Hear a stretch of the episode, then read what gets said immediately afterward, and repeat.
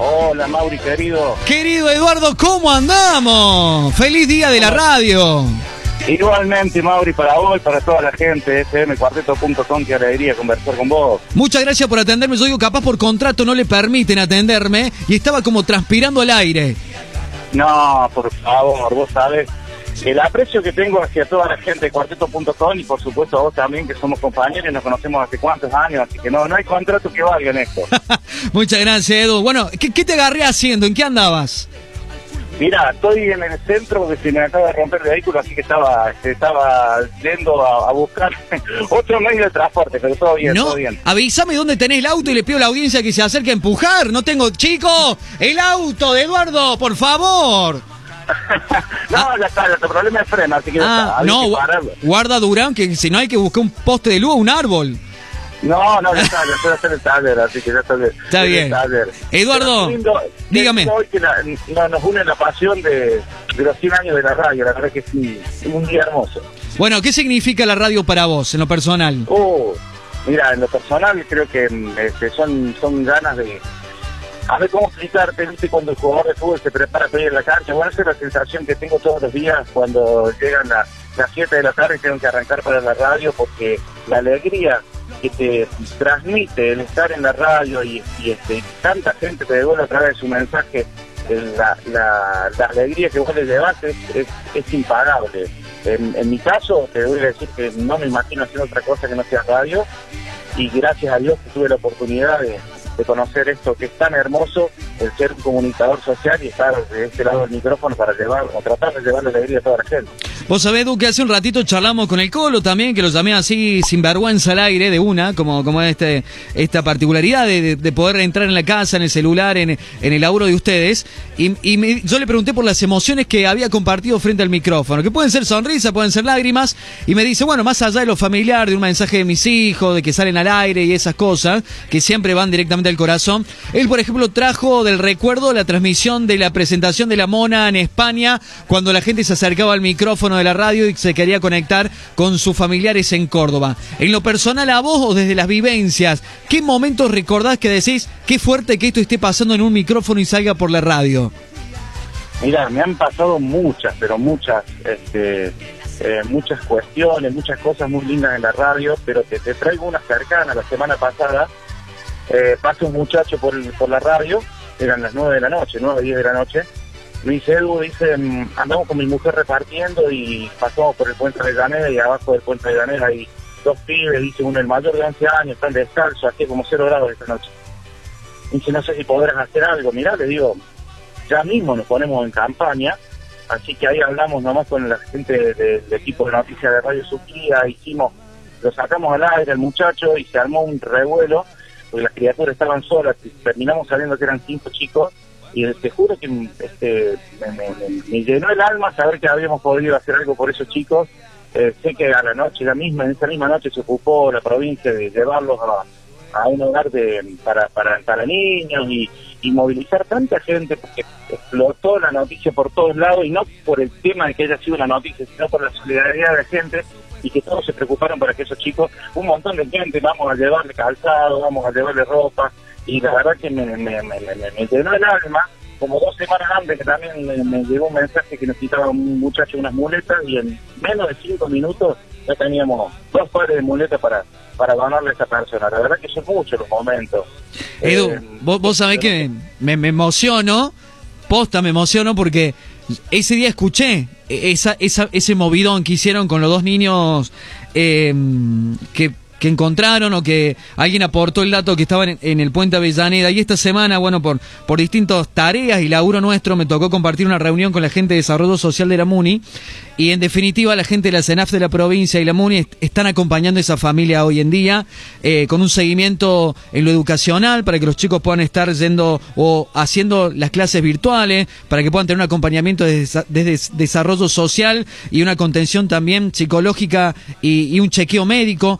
Y, que todo eso parta desde un micrófono me emociona es porque lo veo de lo conozco desde los dos lados. Y sabes que me emociona también que eh, en, tu texto, en tu historia, en tu narración, está la vida de muchos locutores. Porque uno que se pone frente al micrófono no, no es que vive una vida aparte y ajena a todo lo que pasa. Cada uno tiene sus problemas en su casa, a vos que se te rompió el auto, que te, te cayó esto, te aumentó la boleta de la luz, te, tenés un amigo un familiar que puede estar enfermo. Y sin embargo, cuando se enciende el micrófono, la conexión, el servicio, el acompañamiento, la alegría, la buena onda, los detalles, tienen que estar intactos porque la gente lo necesita hoy más que nunca. Y a eso lo supervaloro, lo agradezco y lo quiero reconocer tanto en vos como en todos los que laburan detrás de un micrófono. Y yo creo que es parte de la profesión que por ahí no se puede llevar adelante porque como decís vos, cuando uno por ahí tiene problemas personales, pero pero bueno, en, mi caso es como es también como decís vos, se prende un rojo y uno se olvida y es un mundo aparte. Hace dos semanas tuve mi hijo internado y fuimos a laburar lo mismo que la gente también necesita esto y más en este momento de pandemia, más en este momento que eh, hay más, eh, o la gente piensa que hay más pálidas que buenas noticias, creo que llevarle alegría a través de la música, a través de comentarios, a través de un saludito, eh, es muy importante. Entonces, bueno, hay que estar, hay que estar en la radio y hay que tratar de olvidarse un rato de los problemas personales y darle lo mejor a la gente que, está del otro lado esperando eso, que uno le, le transmita alegría. Pero bueno, pero es, como decimos, por ahí uno tiene altibajos en la vida personal pero la radio en mi caso es, lo más, es, una alegría constante día a día. Edu, ¿cómo anda la radio ahí? ¿Cómo anda la familia, los vecinos? Bien, bien, bien, bien, todo tranquilo, bueno, esperando que pase esta pandemia para, para volver al cuarteto y este, con muchas ganas de, de poder compartir con los artistas. Bueno, en mi programa ya 18 años al aire eh, ha tenido siempre mucho contacto de la gente con los artistas, siempre hemos hecho acústicos, el festejo de los 18 años muy lindo, recién me preguntabas también un momento lindo, también los 10 años de la batalla que hicimos un día en el Moroche con un montón de artistas, estamos esperando que se pueda volver un poquito más a la normalidad para poder eh, volver a tener ese contacto con, con la gente y el artista, que también es, muy importante, porque más allá de los bailes, por ahí la gente espera un saludito del artista, tenemos también la participación de la Mole Mole, que ahora con todo esto de la pandemia no puede estar presente en el estudio, entonces estamos haciendo streaming, y bueno, esperando, como te decía, que pase un poquito la, la pandemia para volver a la normalidad. Bueno, ¿cómo, ¿cómo ves cómo se vienen habilitando las cosas con respecto al COE? Desde el cuarteto, si tuviese la posibilidad de decirle algo a la gente del COE, ¿cuál sería tu mensaje? Ya que conoces y, y, tenés muchos amigos dentro del cuarteto, ¿no? Mira, eh, yo creo que está muy complicada la situación, estamos en pleno pico de la pandemia, pero no hay que olvidarse que del otro lado hay mucha gente, que muchas familias que viven de esto.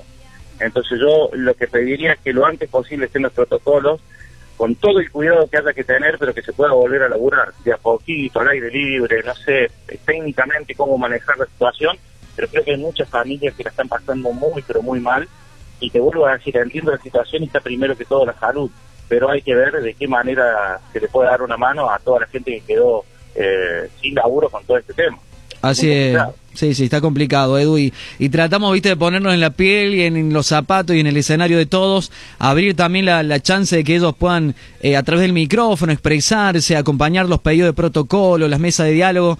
Pero la verdad que eh, también esto parte por la responsabilidad social y lo que podamos generar en la audiencia en que nos cuidemos para que pase lo más rápido posible todo esto. No te quiero robar más tiempo, te agradezco, te digo feliz día de la radio. Eh, hacer extensivo el saludo a todos los compañeros y a la familia de la Suquía.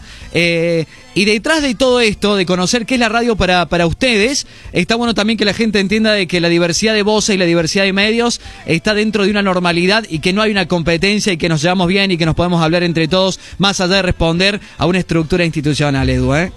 Pero más, miro, más allá de eso, como decís vos, que es totalmente cierto, eh, vamos todos por, por la misma meta, que Tal cual. la gente. Tal cual. Acá no hay, acá no hay, este, no hay camisetas de clubes, no hay eh, eh, diferencia política ni religiosa, somos todos lo mismo, todos tratamos de llevar la alegría a la gente, estamos en distintas radios, pero tenemos el mismo sentimiento. Y quiero aprovechar, Mauri querido, para mm, felicitarte a vos, a toda la producción de Cuarteto.com, a mi amigo Germán, a mi amigo Pupú, porque todos los sábados los veo, pero todos los sábados, no me he perdido ni un sábado del baile en casa. Bien ahí. ¿eh?